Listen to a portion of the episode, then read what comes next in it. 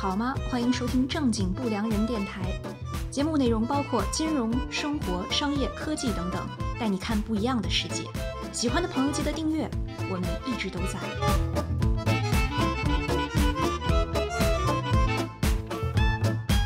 我是老虎，我是辉姐，我是 Olivia。今天我们要聊一下最近特别火的一个产品，但是是黑红，被骂上热搜的一个雪糕，叫钟薛高，呃，号称雪糕界的爱马仕。这个名字很拗口，据说是取自百家姓嘛，同时谐音中国的雪糕。那之所以被骂，是因为有一段视频采访，那当时提到他们二零一八年六十六块钱一根的天价雪糕厄瓜多尔粉钻，它那个原料为什么那么贵呢？也是因为用了一种日本的柚子，十五个小时售罄了。那创始人呢，当时在采访里边就说：“你们爱买不买？听上去这么高大上的产品吧，又屡次违反了广告法，涉嫌虚假宣传被处罚。”所以大家肯定很生气啊！就我们可以买高产品溢价的东西，但是你不能把我们当傻子耍，这就过分了。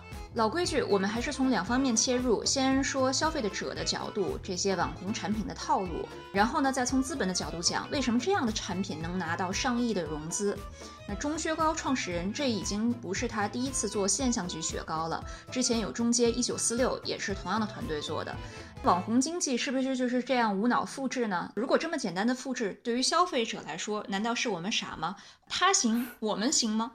很奇怪，因为看到说主要是上线上销售，就是说你得在就是网上购买，感觉跟咱们小时候那个买雪糕的经历非常不一样呀。我感觉我要是网购的话，雪糕可能是我从来不会想过，就是就网上购买的事情。我就觉得雪糕就是应该就是走在大街上，然后就看到一个小小店，然后就够进去，然后买一个雪糕就很爽。而且又是这么贵的雪糕，我感觉要花费很多的精力，就考虑这值不值得。网购的时候，对呀，我觉得雪糕不是就应该像奶茶一样吗？夏天的时候，你就走在街上，可饿了来一个。而且我说的是夏天，你像钟薛高他们创造什么刷记录，都是双十一刷记录。那双十一不是大冬天吗？大冬天我要花时间上网买雪糕，达到这个效果，只能说明这个团队实在是营销鬼才。冬天卖雪糕，那你夏天买什么？卖烤红薯吗？而且这个东西它的营销是从线上到线下嘛，就是先开始都是线上网红推，网红的力量跟传统的快销还不太一样。你像咱们平时去，如果是 Seven Eleven 或者全家便利店。超市里边看到很多的饮料，其实是我们没有见过也没听说过的。那他把那个饮料放在那儿，那个投放其实本身就是一种打广告的效果，就是刷脸。等着时间长了以后，消费者开始买他的东西，这才算是他对广告投放回本的时候。对啊，就是看他说之前他给好多就是网红博主就是投了就是。呃，很多钱嘛，就是想让他们宣传，然后线下那些网红博主就搞一些线下活动，就在商场呀，什么一些大街小巷搞一些宣传活动，就是吸引大家的眼球，很符合他们这个背后的投资的那个理念。他现在不是完成两亿人民币的 A 轮融资嘛？那 A 轮融资，它领头人是原生资本。原生资本是投了小红书，我们刚刚不是还说小红书博主给这个雪糕带货吗？资本很青睐这一类的消费，就它的逻辑其实都很像网红经济。原生资本也是，反正小红书 C 轮，小红书当时是一三年的时候，真格基金做的天使轮嘛。B 轮的话是纪元资本，纪元资本就是我们之前不是有一期讲史上最大的 SPAC 上市案东南亚滴滴嘛，那个就是纪元资本 GGV。C 轮腾讯还有原生资本，而且好像原生资本的创始人他以前是从腾讯投资跳出来的。前两天就还看到，就是 YouTube 上就老罗就是直播带货，钟薛高，感觉就是他真的是什么都直播带货，就这种感觉不搭调的。他就宣传，呃，用什么零下七十八度的干冰包装，就是确保它运运送的时候不会被呃融化掉。就说说说他什么，就平常的时候在家里被老婆管，没法吃雪糕，然后现在只有在直播的时候可以吃。哇塞，这个那那那这个卖点在哪儿？对，我听半天，我想说，那它的诱人之处在于什么？就 他卖的他他卖的好像是比较便宜吧，他好像有一个什么优惠价链接，就可能人家卖。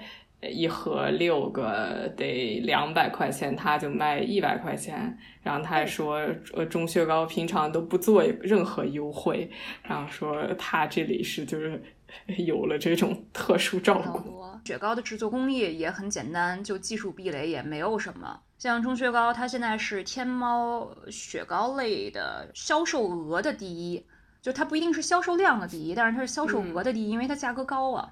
我就看这个主播带货有多贵啊，就是有一个网上说，就是一个阿胶糕的商家自称向杨坤的团队付了十二万元的坑位费，然后罗永浩在抖音的首场带货里边也被爆出，就是坑位费就是一件东西要六十万，所以呃更别提李佳琦和薇娅了。就是网上有很多的视频，其实也讨论过这个问题，就是直播带货。甭说小的商家了，大的厂家也说，就是说每次跟李佳琦和薇娅去合作双十一什么的，你只要去一场就亏一场，量是挺好的走量，但是你最后。嗯，这个毛利最后都是亏的，而且他们这些头部主播，像老罗还有薇娅什么，他们不是都要说全场最低嘛？就他要他要保证我是拿到的最低的价格，所以厂家就每次就真的是合作一次亏一次，就赔本赚吆喝。但这样子就是有一个情况，就是他可能我出的这一批货和我平时的货不一样。哦，哎。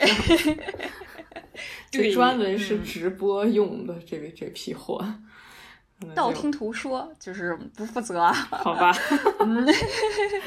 对，免责声明，免责声明。但是你们就大家自己可以动脑筋想一想嘛，对吧？要不然图什么呢？所以如果你要是赔钱走量的话，那你为了什么呢？帮你清一下库存嘛？你也不可能常年清库存呀。嗯，所以。而且感觉这种东西就是一个新鲜感嘛，就是呃第一次看见说哇好神奇，然后还是这种博呃只网红博主然后宣传，那你看的多了的话，也就觉得也就那么回事儿呗，就是 至于吗？这个哥们儿就这个创始人林胜，就是前段时间在微博上面被大家批斗的这个哥们儿。他是做广告出身的嘛，就他特别的懂营销这方面。他以前做过什么冠生园、大白兔、味全、康师傅这些快销，这东西反正说是中学高，就说定位就是中国高端嘛，说是自然不含乳化剂，拿到了什么经纬中国、真格，还有什么瑞丰这些 VC 的投资。他就说，就说这个时代网红是通往品牌的必经之路。这个我有的时候其实也觉得就有点简单粗暴，就是说你们把消费者都当什么了？好像是有一套固定的公式，你们知道这样子的产品，我只要很高的产品溢价，然后我有很多的光环，我只要花钱让一堆小网红帮我去推荐，我这个东西就可以做成。就跟那个叫什么，不是卡戴珊那个妹妹，她不是自己有一个化妆品品牌吗？就当天就是我记着好像是。当天网站开放的时候就被点爆了，就是这网就全部瘫痪，就基本上当天的那销售额可能顶顶着好些公司一年的销售额之类的。卡戴珊家族真的就是 famous for nothing，就是他妈妈就是太就是太懂得消费者的心理了，就猎奇先是就是喜欢看富人的生活，各种八卦吵架。对对对，感觉很真实，对，衍生出来的这一系列。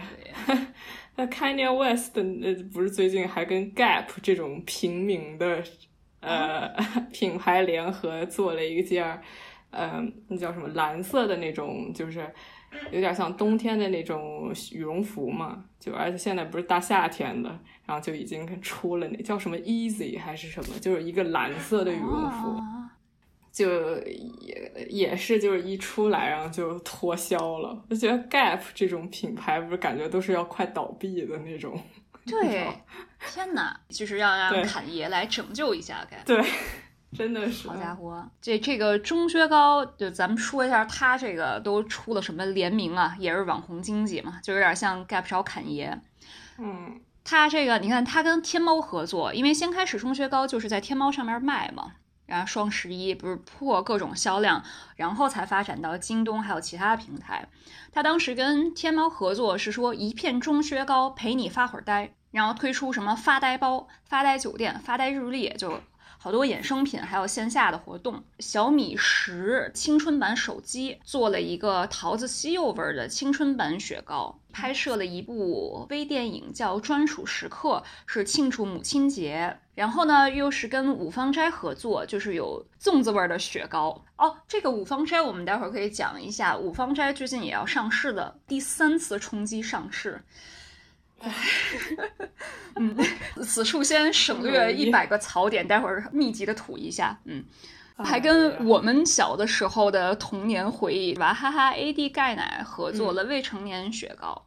就去年的双十一，五芳斋也推出了什么泸州老窖版的五芳斋，什么三只松鼠、小鲜炖燕窝，就各种国货合作。就所以有好多那个白酒版本的那个雪糕，就钟薛高叫什么断片雪糕，就反正挺神奇的。这感觉这花 宣传的成本也挺高的。对呀，你发没发现，就这些品牌他们都特别的喜欢抱团一起来做这些搞事情。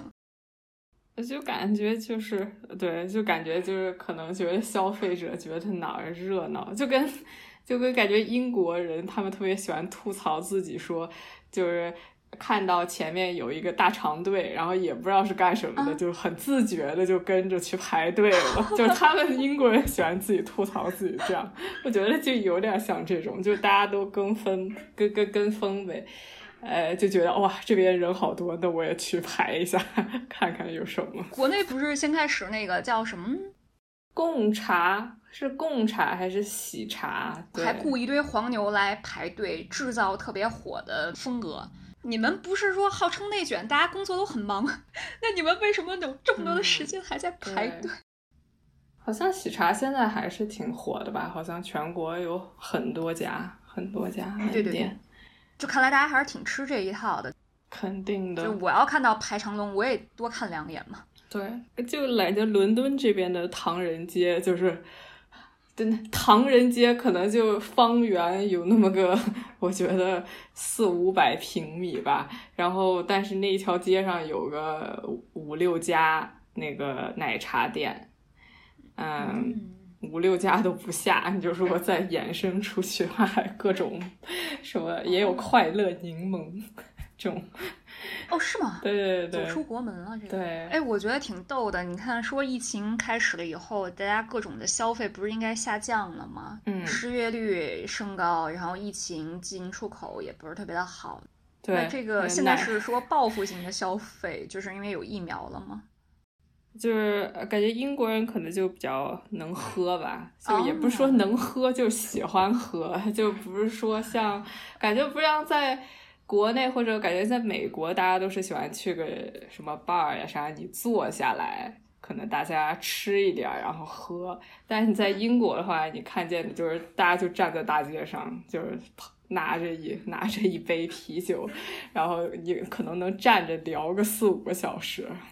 然后我感觉我每次都很累，我就想坐下来能吃点啥，但是就大家都很执着，就反正就一直站着，就能站，真的能站四五个小时，对，就站在，因为那些 pub 呀什么的都是在街的边上，对，然后你也呃，如果是那个那个 pub 里面也没有说很多的地方能让你就站着聊天，然后所以大家就站在大街上，对，现在就感觉可能。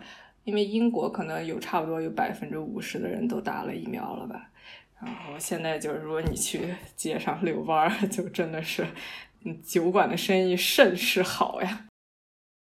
对，英国的人是不是普遍比较比较瘦、比较苗条？我觉得他们，我英国同事从来都呃去 pub 之前都不吃饭的，他们就是过去喝喝个饱，就纯喝。而且每周四、每周五都 Happy Hour，这在我们都不可想象。哦哦，对，我第一次去呃跟同事参加 Happy Hour 的时候，它真的是个 Happy Hour，就是只有一个小时，大家一起喝一杯啤酒聊聊天。到了英国以后才发现是个 Happy Night，他们从头喝到尾，一直喝到十二点。没错，这个大家呃互通有无。对，本来是是跟下午茶有点像吧，大家在一起聊聊天的活动。嗯。可能可能就觉得是英国人可能比较，可能上班的时候比较正经或者怎么样，然后就来下班的时间来 social 一下，就是可以聊一聊，就不那么社交，对社社交一下，别那么就是严肃，就是可能就喝两杯啊什么的，大家就比较能聊得开。哎，但是就还是不太能理解他们这种 就喝的很凶的这种。其实政府他们也这几年不是都在宣传，嗯，就是还是提倡大家少喝酒嘛。其实英国这边就因为喝酒而酒精酒精中中毒，就是比如说一甚至导致死亡的那个案例还是挺高的。我昨天还看了一个测评，也是测评网红雪糕的。他测了，呃，玉渊潭公园的樱花雪糕，还有沈阳博物馆、沈阳故宫博物院的网红雪糕。上海有东方明珠，还有豫园的雪糕。杭州是许仙和白娘子，吃两口以后，那个形状可能就有点不能描述。味道是非常好的，然后价格上，好像玉渊潭雪糕应该跟普通的中雪糕价格差不多。现在就是网红雪糕，感觉是文娱产业这些周边一个重要的周边产品。我觉得国货风这个好像是当年故宫的前院长单霁文先生带领的，开了故宫淘宝。像故宫里边的话，也是他做了很多人性化的设计。现在你去看故宫，非常的干净，而且花了大的价钱在里边放了非常多的椅子。因为他就说，像世界各地的大的博物馆，不都是大家游客走到哪儿可以休息到哪儿，然后边休息边欣赏吗？那故宫也是，我们不能都坐地上啊，所以他弄了很多特别漂亮的椅子，你就觉得非常有尊严。这个就是我觉得很好的所谓网红经济，就是因为网红不一定是贬义词嘛，它可能也是这个东西特别的火，可以带动它。我们现在老讲互联网精神，其实有一点不太好，就比如说小黄车啊等等。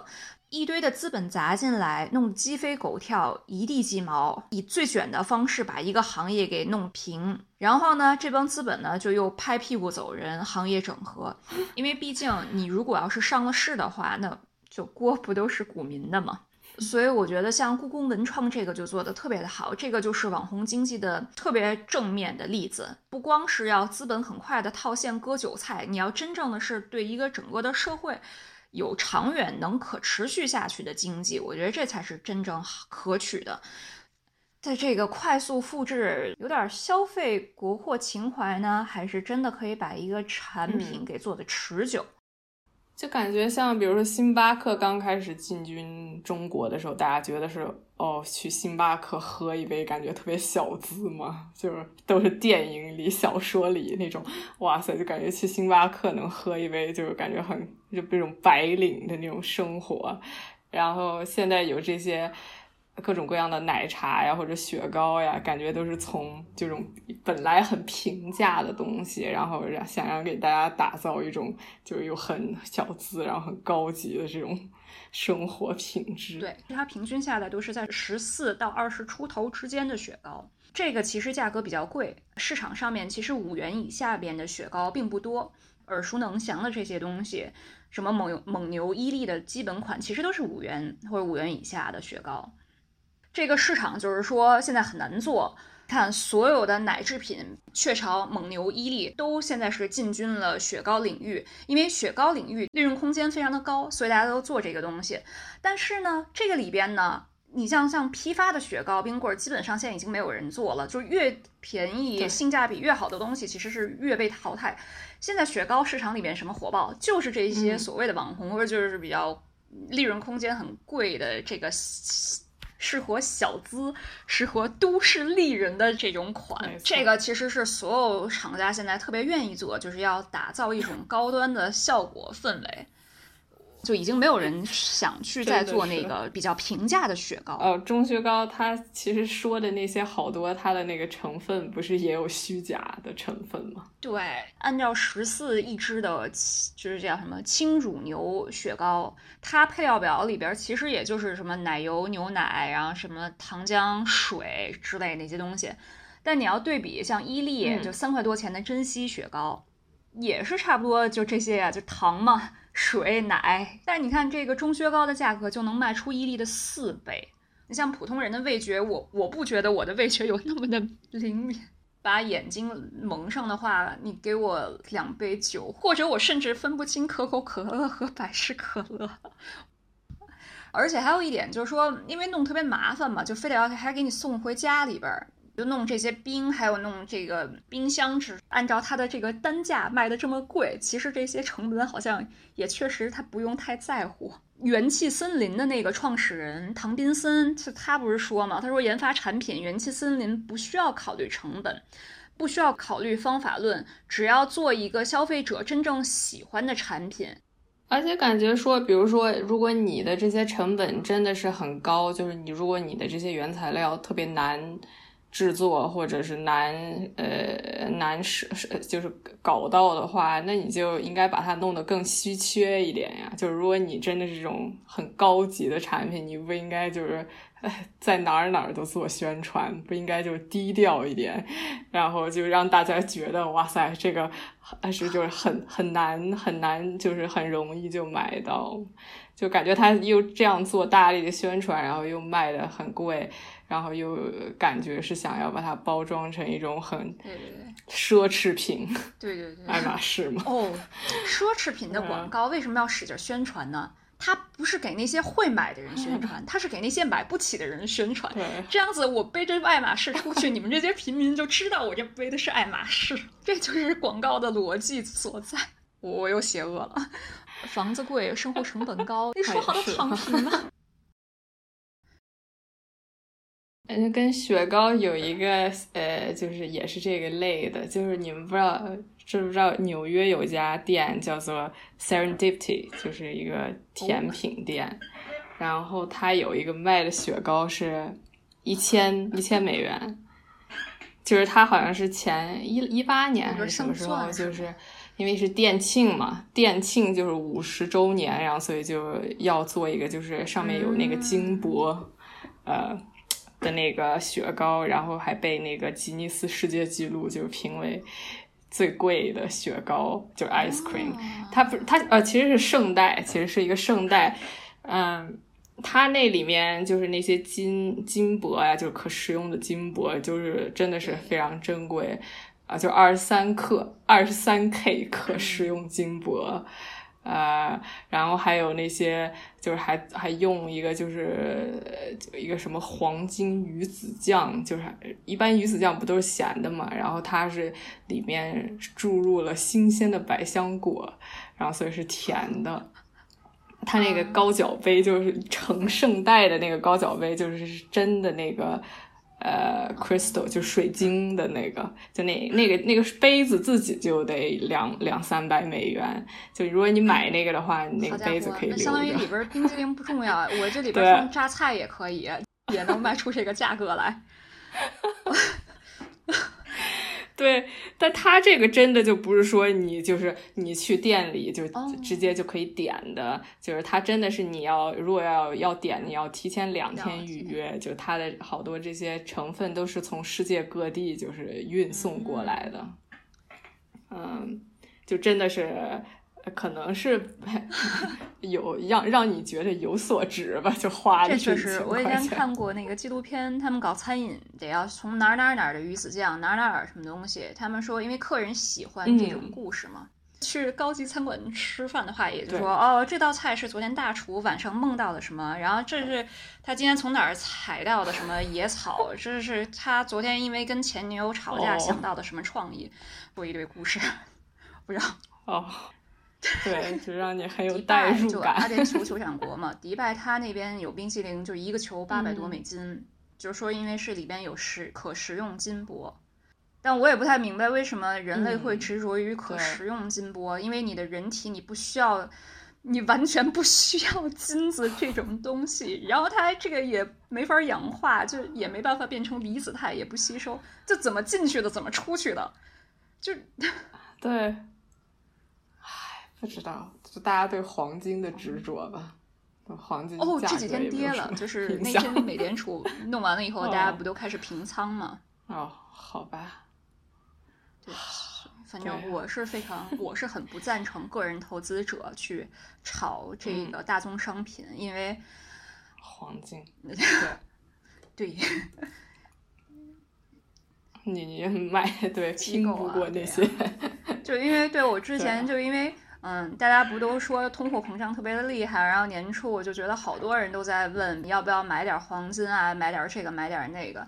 但是我觉得你像个人的话，你都知道要买了，你觉得机构不会买吗？但是你跑的时候，你有人在快吗？你上一个厕所，或者人在美联储开会，就大家普通人就看个热闹，还在想说，嗯哎呀，会不会升息啊？什么时候升息啊？就是就那个时候几分钟之内，大家就开始出货呀。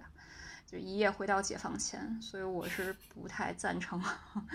我不知道，我我觉得大部分的人，你可能没有这个金刚钻，还是嗯，对，这嗯，或者就是少少买一点，就别把自己的身家都投进去了。对啊，作为就是自我教育的、自我教育、自我学习、自我学习。那个看那个黄金的价格，你可以脑补出来自己好像做回测，觉得哦，我这个点买入，那个点买出，但现实不可能啊！现实生活中就是你要上班啊，你不可能盯着。而且比如说美联储一开会，大家对于通胀的预预期下调，这个是机构的反应，但对于散户的反应，可可能还在想哦，我要买买哪只股票，所以等你反应过来的时候，就已经嗯错过那个点了。哎，我也不知道，反正吧，就是。对，就开心就好。也也可以当一个娱乐，嗯，当练手，对，可以玩模拟盘。其实，哎，哎，等一下，等一下，又是 食用黄金，又聊到了什么鬼？我其实好像还没有吃过，没有味道，然后也没有营养，就你也吸收不了，就是对他说的这个是什么？那个香草豆，就是香草味儿的冰激凌，是用大溪地香草豆，大溪地，还有什么马达加斯加的香草，然后那个可可豆是从加勒比海收获的。哇塞，这也是对，真的是从全世界各地要采采货。我觉得还是吃的不是东西，可能是还是故事吧，就是对呀、其实那家餐厅它的那个也是，其实也是一家很悠久的网红餐厅 餐餐厅。我当年还就是舍命拼了一把，哦，就排了差差不多三三个多小时的队吧。而且当时是纽纽约的，就是十二月份，特别冷吧想象应该有那个风吧天气。对，对，就哇差不多可能有零下十来度的样子。嗯对啊，好好囧呀！都去了以后觉得 好不值呀。其实那家店，对，那家店特别火，是因为一个电影嘛，就是那个电影叫《Serendipity》，就是翻译过来叫做就是巧合，对对对，巧合，差不多就是命中注定那种感觉，其实就是就非常一个通俗的爱情电影。对，对，就两个就女主、男主，然后当时都是嗯已婚人士，然后最后就是各种各种一系列的巧合之后，最后还是发现到了彼此，就又找到了彼此。对对对，就你会再去吗？就也是。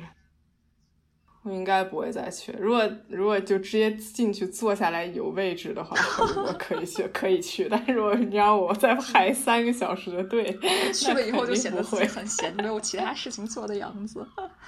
嗯、太太对夸张。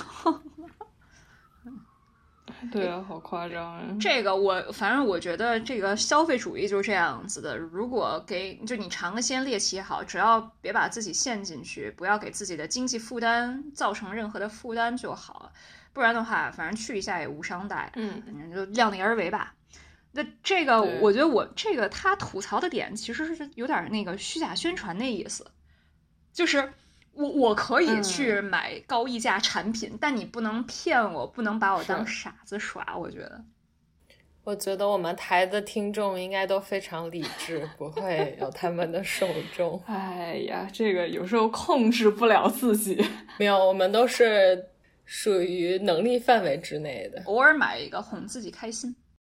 嗯，哦，我看到是说，就是他说的很多他的那种成分里面，它有一个叫做，呃，里面是有嗯。提子吧，说的是用的新疆的特级，呃，特级红提，但其实 有人就挖出来他的那个什么，嗯。呃，许可证吧，其实上面就是说，其实就是一级。一级红提其实也挺好的呗，但这就是特级和一级肯定还是有区别的嘛，就虚假宣传。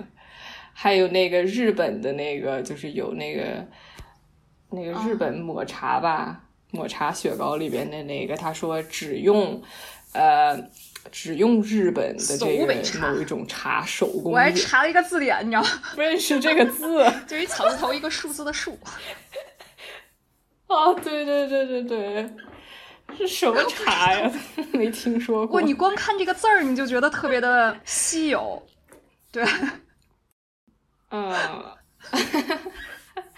结果最后不是也就是好几种不同的茶，就是也对，是还有什么混着来的。周康、龙井，然后什么搜尾树，反正一堆一堆东西。所以它不是说只用那一一种什么日本搜尾茶，这也是假的。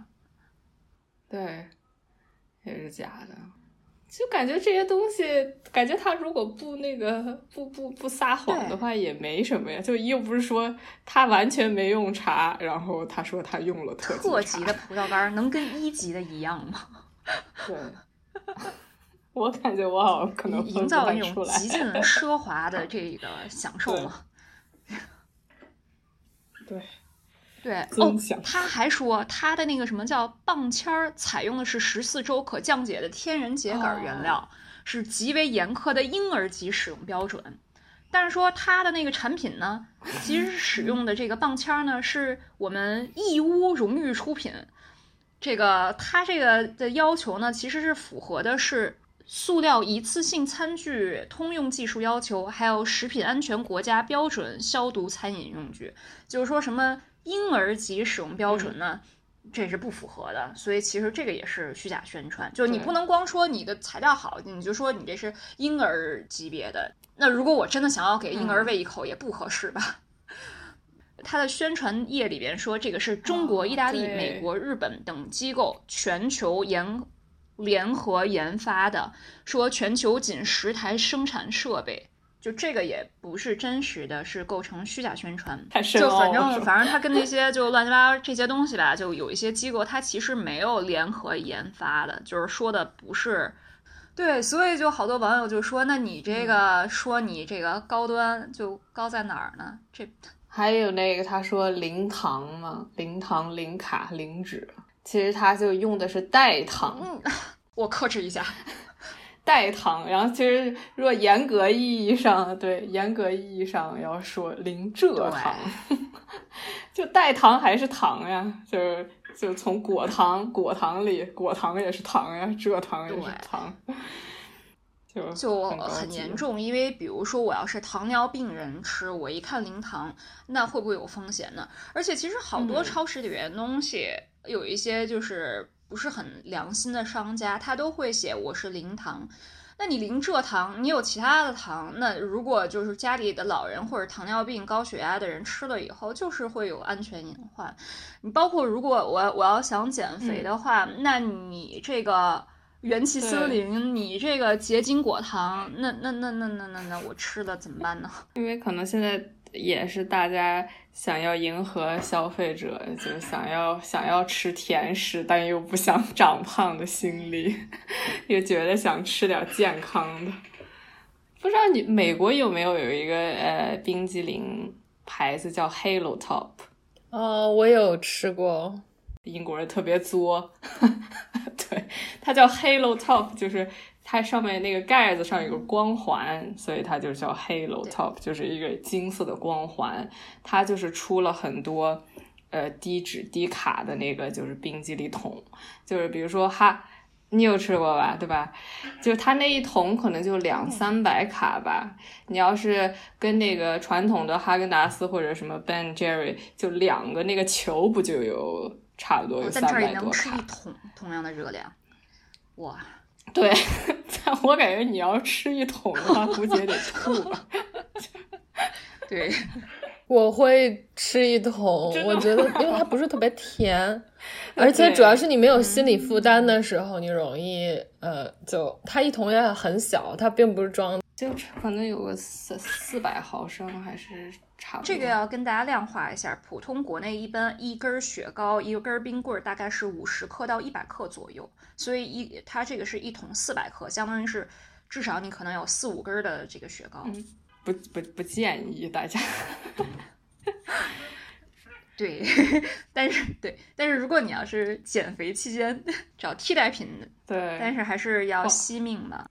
对，替代一下。对，他还出了很多，就是不止不仅是低脂低卡，还有呃，就是我们之前有一期节目提到的，就纯 素食主义，就 vegan，没有奶制品的，就英国人特别作，大家可以想象。国内咱们其实大部分很多亚洲人不都对乳糖不耐受吗？嗯，如果你来欧美，你喝它的全脂牛奶，如果你喝两杯，你这今天一天你可能就不太想见人了。所以其实国内对于雪糕，尤其是奶味的雪糕，不是说那个果味的冰棍儿，对奶味的雪糕，其实需求量我们是没有那么大。真的是。根据这个《二十一世纪经济报》的这个报道说呢，他们查公开的资料。这个因为发布虚假广告，钟薛高是接受到了两次行政处罚，分别是一九年八月份，还有一九年四月份。那分别呢是罚了三千人民币和六千人民币。哇塞！对，而且这个都是一八年和一九年，现在已经是二零二一年，这个已经是破亿的雪糕了，所以这个 很划算呀，这个生意。嗯。对呀，这个处罚感觉没有起到什么样的作用。这真是罚酒三杯。对，嗯我觉得这个也就是一个很大的问题。如果你要是虚假广告老这样子的话，那那那屡试不爽啊。如果从商家资本的角度来讲，我也愿意铤而走险，何乐而不为呢？嗯嗯，这个我要来穿插一个这个大师，就类似于虚假宣传的鼻祖啊。就是你们知道小罐茶吗？哦，知道，但还没有体验过呢。来，我我我们要说一下这个杜国营先生。一八年那会儿就特别火的东西叫小罐茶，就是那个茶，因为他会把一点点茶叶放在一个一个的小的铁罐子里，还是铜罐子里，我不知道，小罐里边，然后巨贵无比。那这个呢，它就是因为走高端昂贵的价格来打开市场。就号称是八位制茶大师手工制作的小罐茶，就因为是手工炒出来的茶嘛，创造了年销二十亿的神话。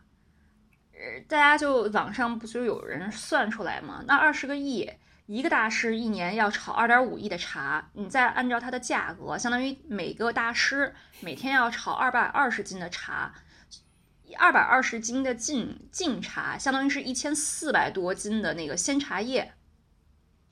就这个量，相当于是一个大师顶四十个茶娘，嗯，那你不累死了吗？所以这个就他你销售，你说是大师炒出来的茶，但不不可能啊。所以这个就说到他的创始人，这个包括也是新华社，都不是说新华网，是新华社报道过，所以我就在这边可以这个你知道 安全的吐槽。好的，对他这个大师呢。就是杜国营嘛，营销大师。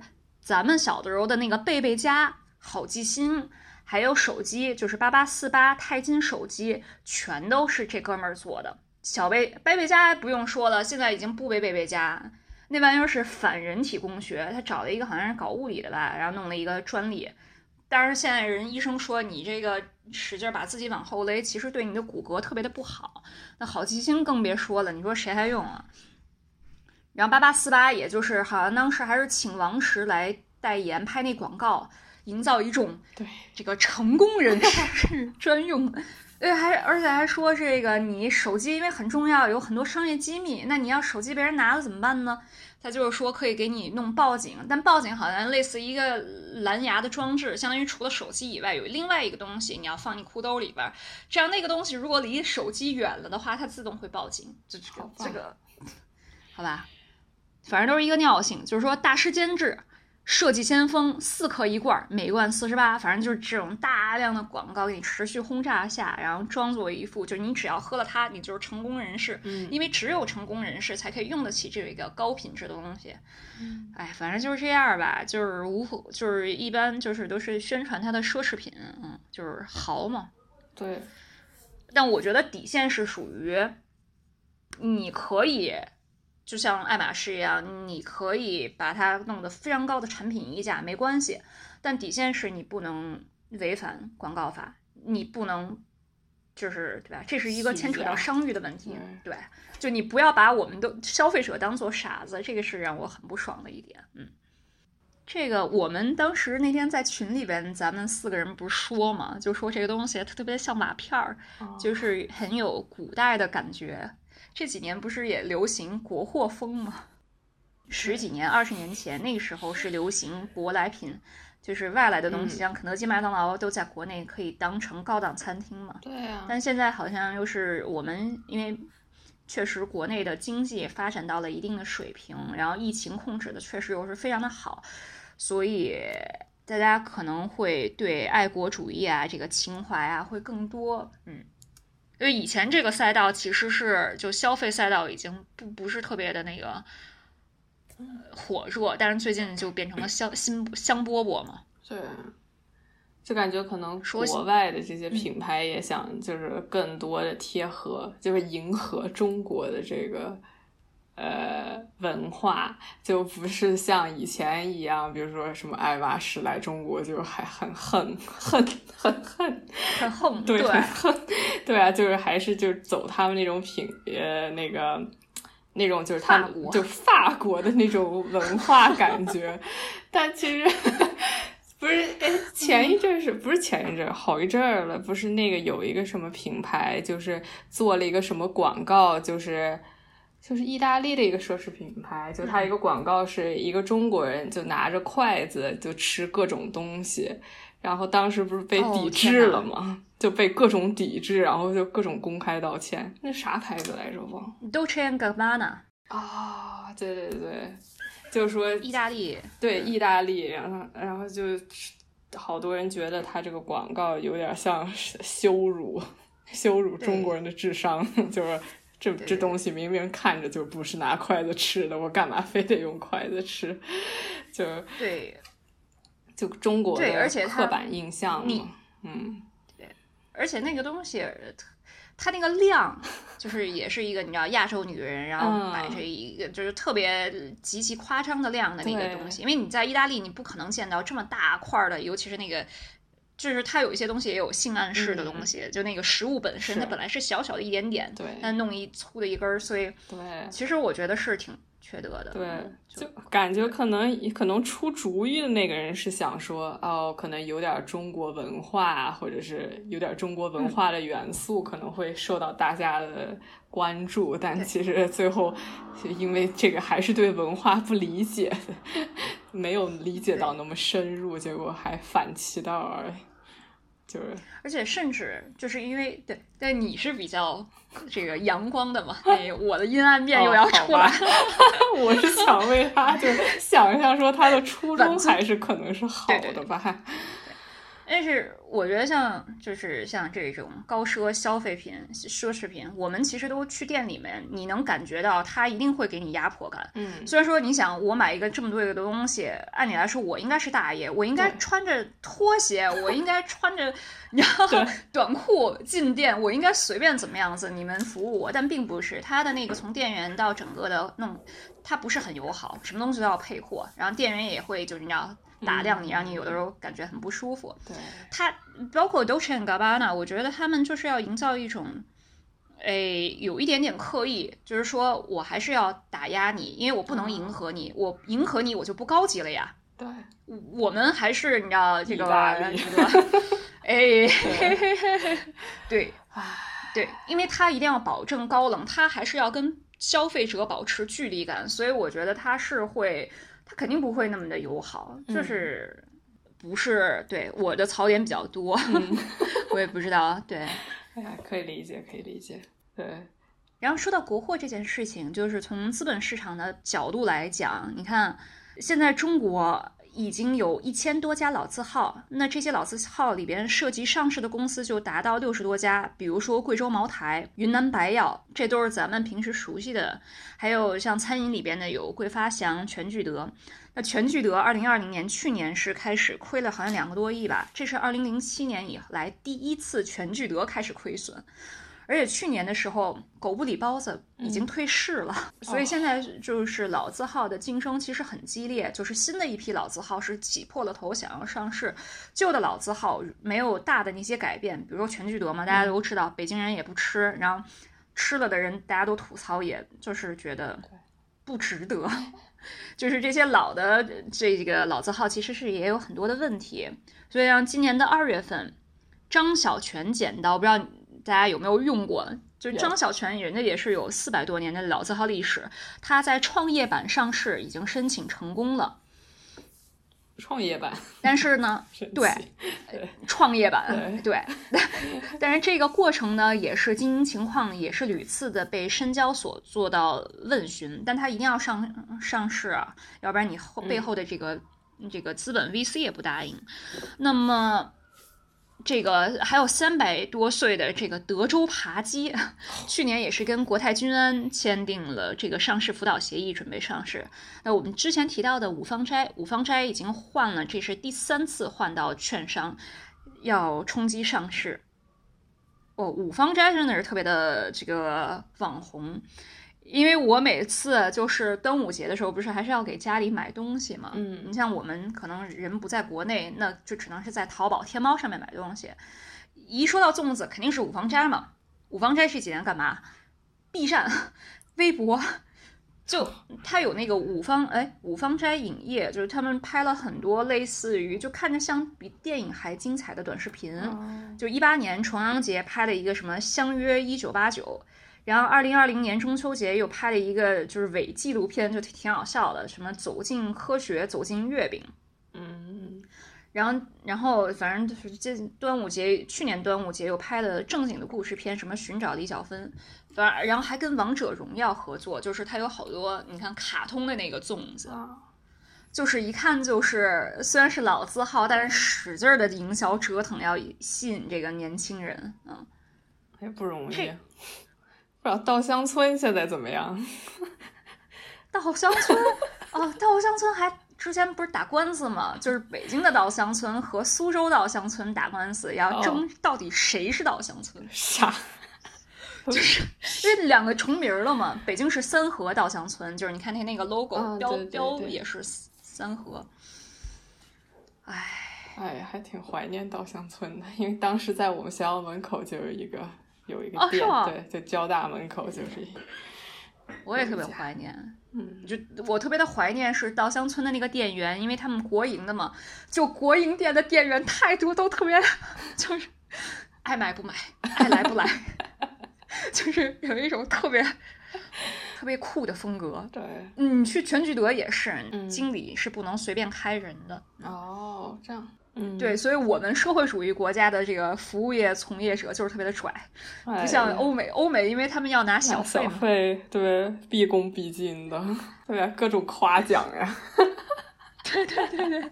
但英国就不太一样，因为他们还他们还是有他们的工资的，就正常工资的，就是说跟跟我觉得是跟美国比起来没有那么的殷勤，就你能看，就是感觉到就是。就正常服务，那就是正常服务。对，因为美国主要是靠那个拿小费，没什么工资。对，好多东西它最近就是有一点点像在消费国货情怀嘛，就包括这个钟薛高，我不知道，反正你弄一个瓦片，然后起的名字，他说钟薛高这三个字也是取自于百家姓。对，三三个最常见的百家姓还是什么？对对对，但是你看它的里边的那个口味里边又是什么？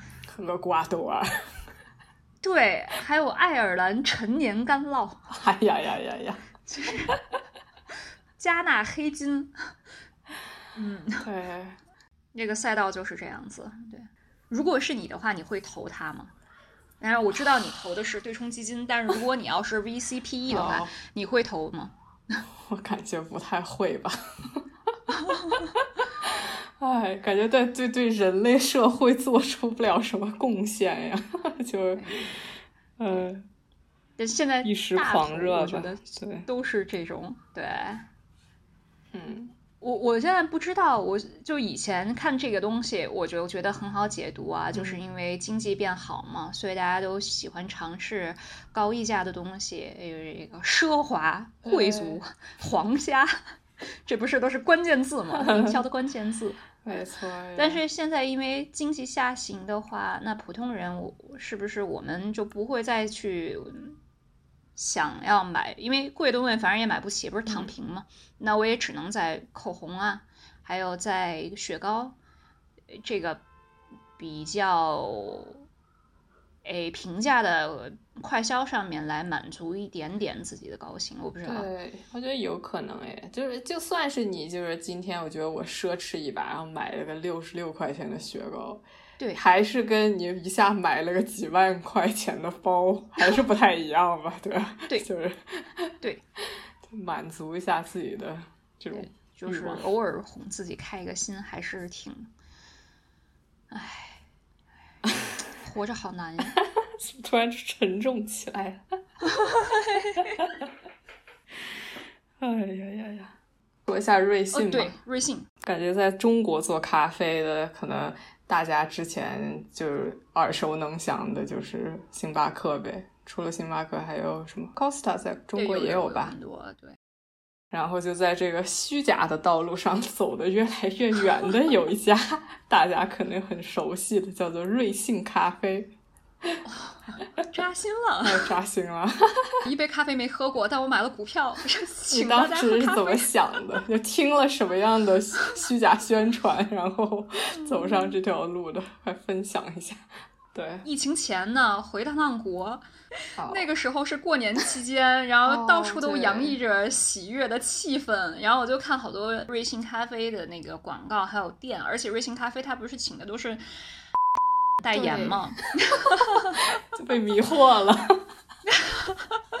对啊，我一心想说这个不行啊，对吧？我得要支持国货呀！而且因为我一直觉得星巴克它在中国卖的咖啡比它在美国卖的咖啡还要贵，这哪儿行啊？但是买了一哎点点，一点点。感觉来的很突然嘛。那就先简单的讲一下这个公司的背景，可能大家的多少也有了解，大家都知道，大家都喝过，哎呀，这好好好可惜。但我看到他这数据，我觉得也挺就不可思议的。就他一七年开店的，一八年的时候就经历了两轮融资吧，就那时候估值就已经是十亿美元了。